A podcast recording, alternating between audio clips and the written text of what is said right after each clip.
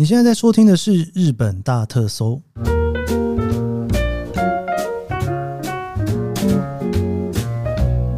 欢迎收听《日本大特搜》，我是 Keith 研究生。今天是二零二三年令和五年的七月六号，星期四。这个日本旅游这个特辑里面啊，其实我聊了蛮多的地方哈。那这经典五日游的部分呢，其实从东京、关东啦，一直到关西哈，甚至九州，算是很多地方都聊了一轮。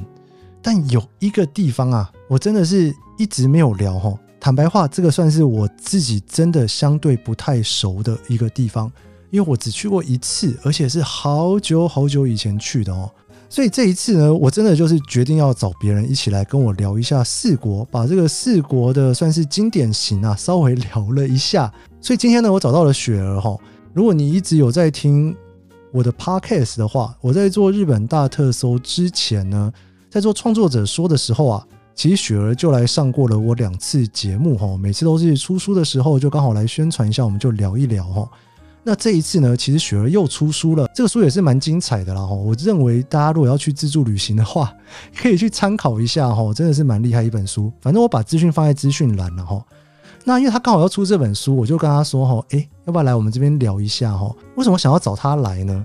因为他刚好啊，在我上次回台湾的时候，他说他要带着他爸妈一起去四国玩。我想说，天哪！居然在我烦恼没有办法去介绍四国的时候，有人刚好要帮我去走这一招哈，所以我就跟他约定好了哈，这个去四国玩完之后呢，来我的节目啊，把这四国行好好的分享一下。他这次去四国玩哦，是租车去哈，然后玩了七天还八天，我有点忘记了哈，我就找他来好好的详细分享一下他怎么思考去安排这一个去四国的行程，也给大家哦，第一次想要去四国玩的人可以参考看看啦。那当然，这个行程有一点点长，然后我应该会拆两集来跟大家分享。好了，我们今天就来跟大家一起聊聊在四国的经典旅行。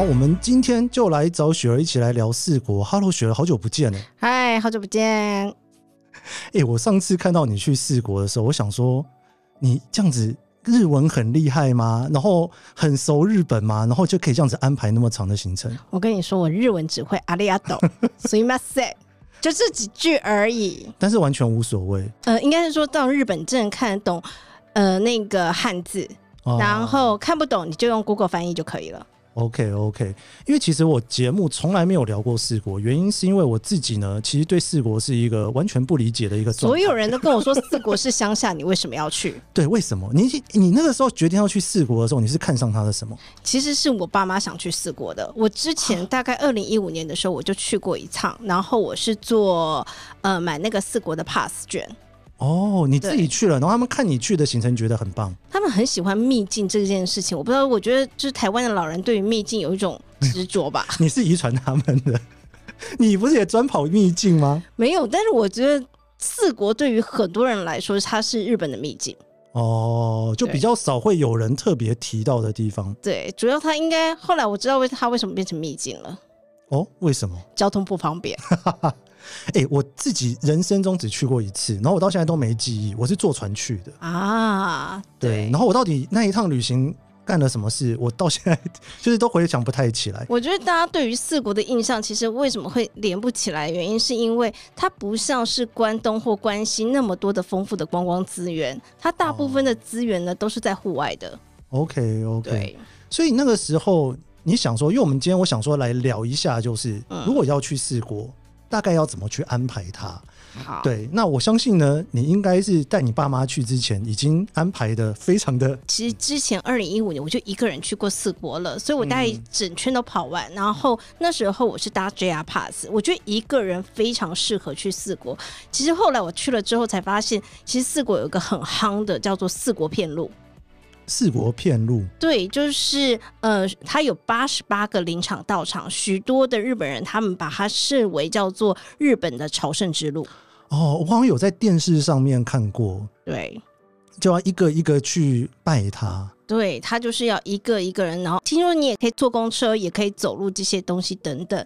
那但是因为四国的交通很不方便，所以呢，其实你要把时间就拉长一点点。我觉得一个人去四国，你可以直接买他们的 pass，但是我更推荐其实是开车。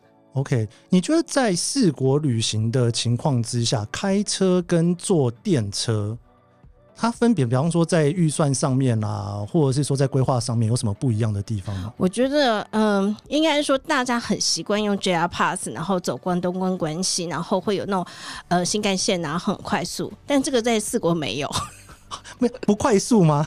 它大概就只有自强号等级。哦，所以特级是很少的。对，然后呢，他的班次也没有很多。可能我觉得后来我才发现，其实四国大部分人其实他们是开车的。哦，对，然后他们的其实开车真的，我算是觉得方便，而且好像日本现在都是比较流行小的那种面包车嘛。嗯嗯。对，然后呢，你开在四国，你会发现这个路上都没什么人。哇，很适合观光客在那边跑。对，其实我自己个人是觉得蛮适合的，而且呃，应该说。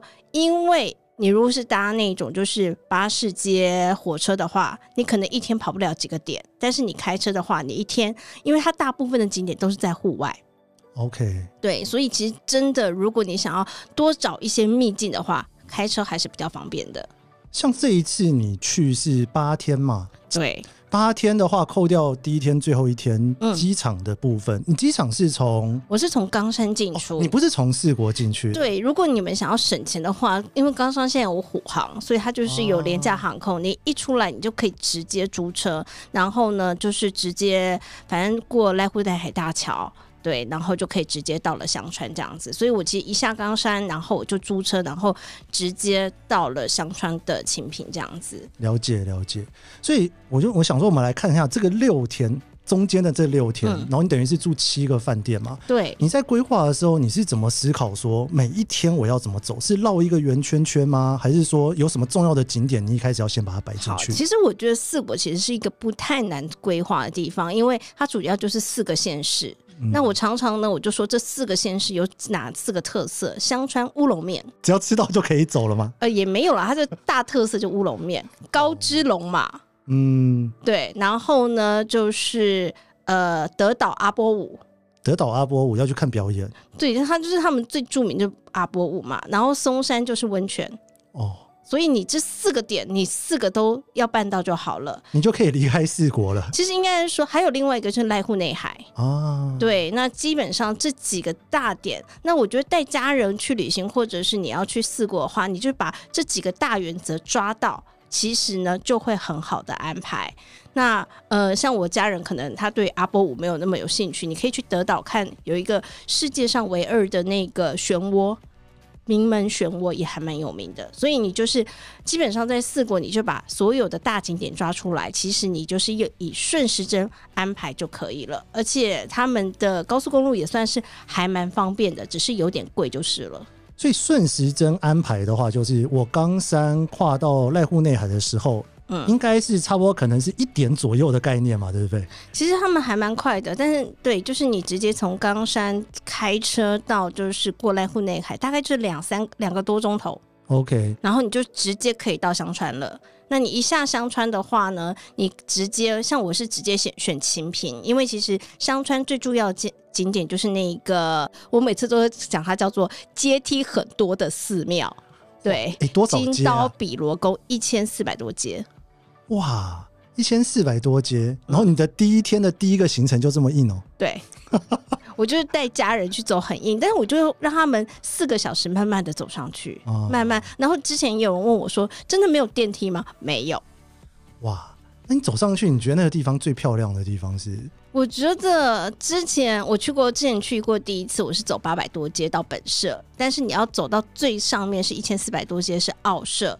对，我觉得是感受一下那种很宁静的氛围，因为它就是在整个树林中。然后我那个时候应该是樱花的季末了，所以如果你是在樱花季或者是枫叶季去的时候，整个山是非常漂亮的。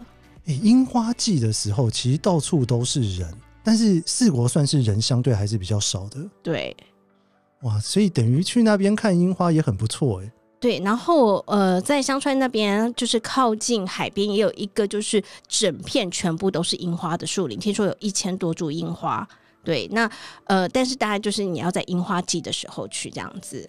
对.因为我那时候已经就是樱花季末了，然后都 已经没有花了，所以我就没有安排。我记得那个好像在父母滨的呃，就是沙滩附近这样子。父母滨海岸。对。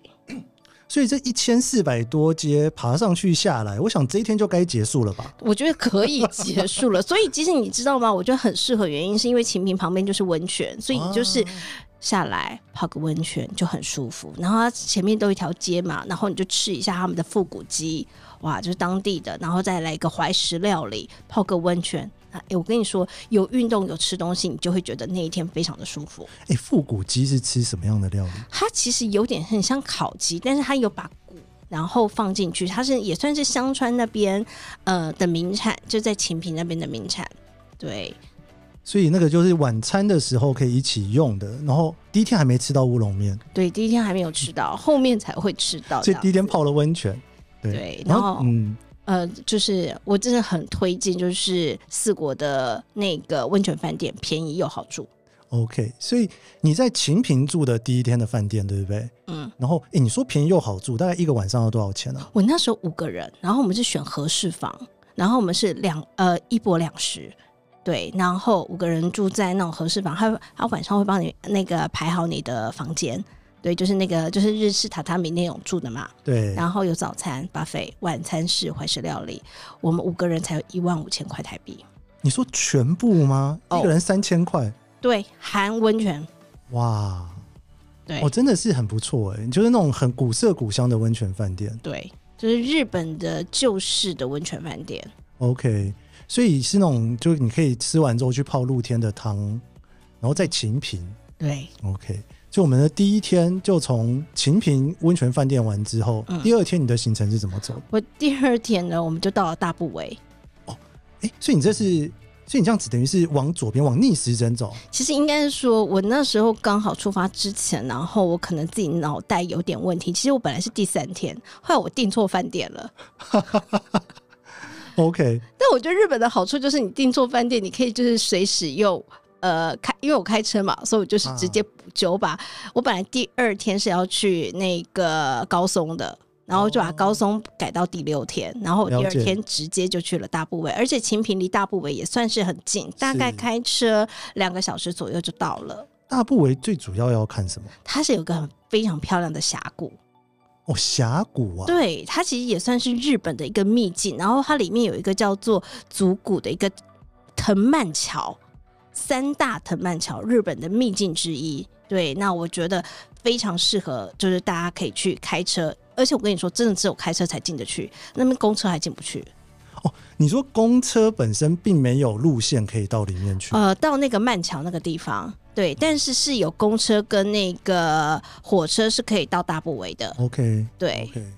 所以你在大部为看那一个峡谷，那个算是你有看到很多人一起都去吗？对，那个其实算是应该算四国，如果你要去，一定会的著名景点，日本人当地也会。那个峡谷呢，就是你知道吗？就很像以前那种呃大峡，应该是说泰鲁阁那种感觉。但是你可以在泰鲁阁上面哦，他会坐船。然后呢，让你就是冲 冲冲船的那种感觉。你坐泛舟吗？对，它有点很像泛舟，但是其实你坐的是那种呃日本的那种舟型船，然后上面是空的那一种。哦、对，所以不用换成那个那个运动的衣服，不用换成水上的衣服。哦、不用不用不用不用，但是他会叫你穿一下那个 救生衣，救生衣，他怕你掉下去。之前好像真的有新闻有掉下去。哇塞！对。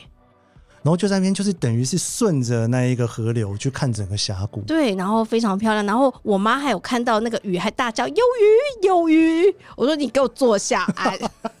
你说鱼会跳上来是不是？是不会，但它就是下面那个水非常的清，绿色像宝石一般。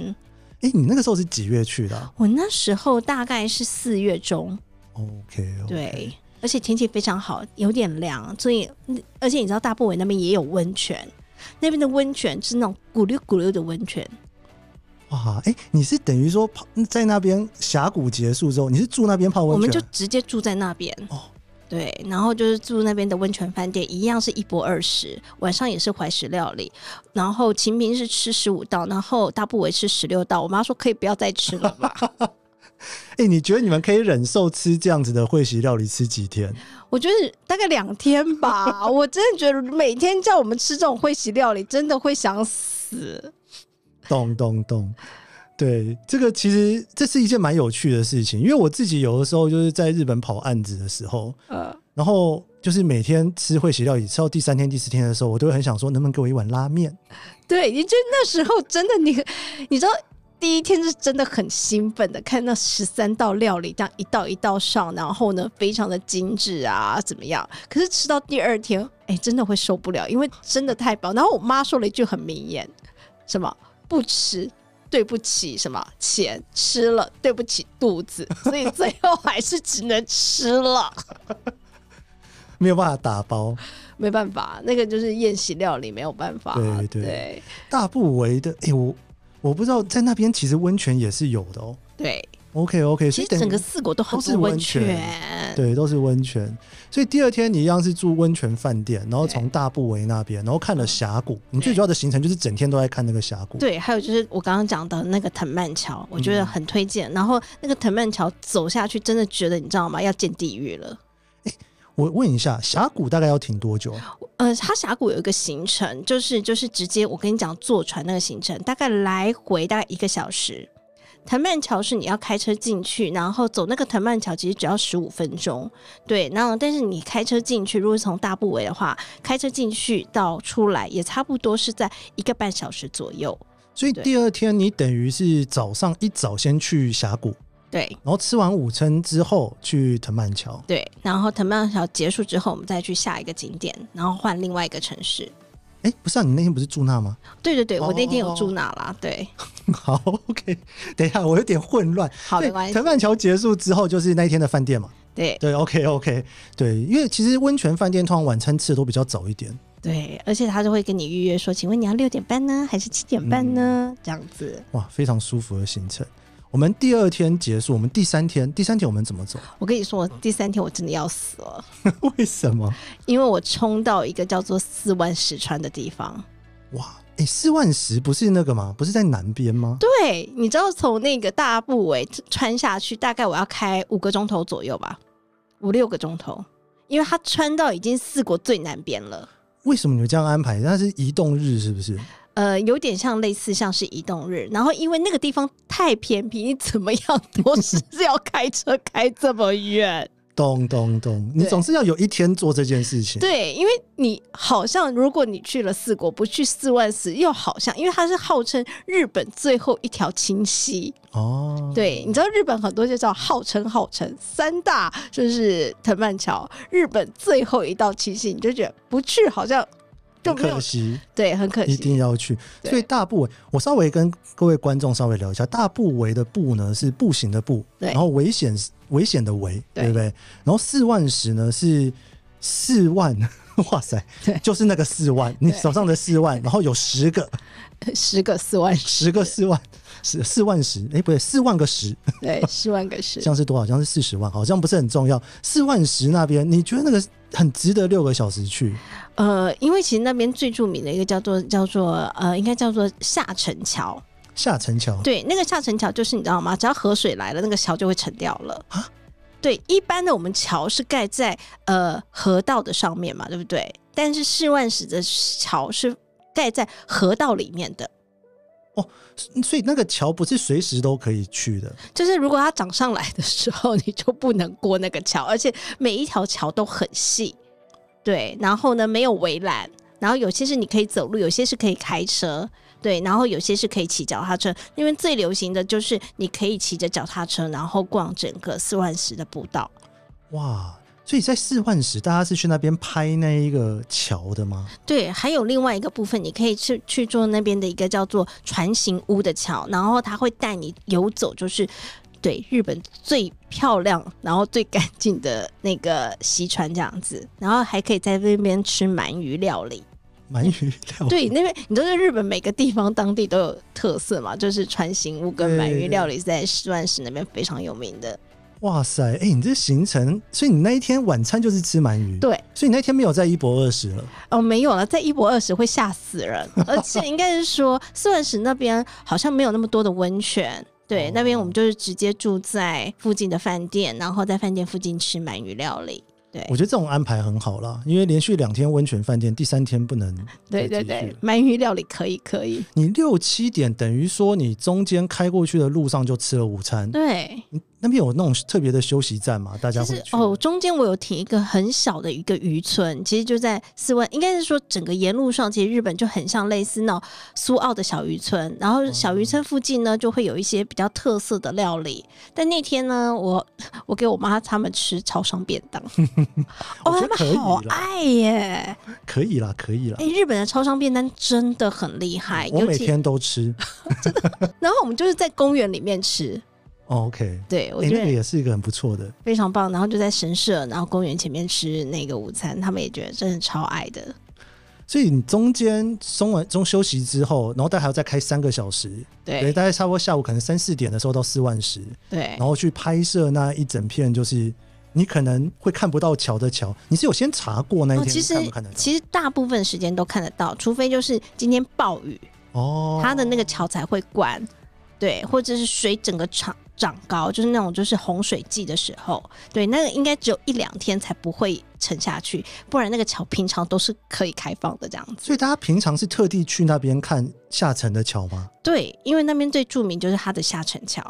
对、哦，但是它没有下沉。对，他没有下沉，哎哎，没，所以没有下沉去看，不会觉得很可惜吗？不会不会，因为它其实是蛮有特色的。因为一般的话，我们桥梁是整个，因为它是在河道，河道是这样子嘛。嗯、一般是河道是桥是在河道上面，对对，它的桥是在河道下面，所以才会是船的形状嘛，对不对？呃，就是它比较低，比较低，对。然后呢，你要用很低很低的那种船型屋的话，它可以穿越过去这样子，嗯、对。所以走在那边，你不会怕怕的吗？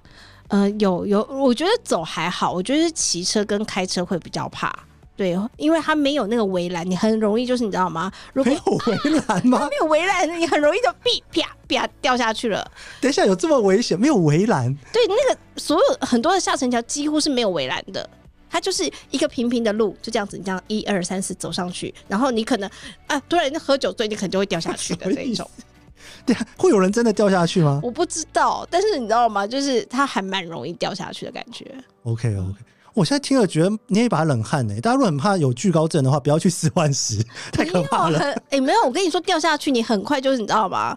它因为它的河水很浅，所以基本上你都可以看到鹅卵石，所以你还是可以爬上来。对，只是你可能要穿救生衣，或者是要穿泳裤。对，或者是找哎、欸，我跟我觉得有一些很浅，我都觉得你只要那个站起来，你可能就是你知道吗？就就那个直接站在河中央的那种感觉了。哇塞，哎、欸，我觉得掉下去好像也是蛮酷的啦。但是你如果车子掉下去，就不是很酷了。对对，所以但我看到，所以我看到当地人开车，我都觉得我会捏一把冷汗那种感觉。哇，他们已经开习惯了。对对，哎、欸，我们今天呢，就是让那个。雪儿跟我们分享她的四国行哦，她已经聊到了第三天。那我们下一集节目呢，我会再请雪儿继续来跟我们聊第四天到最后一天的行程。没问题，对，后面更精彩。对，好，我们这一集的日本大特搜就到这边。如果喜欢这期节目的话，别忘了帮一下五星好评，也追踪研究生的脸书和 IG。我们就明天见喽，拜拜，拜拜。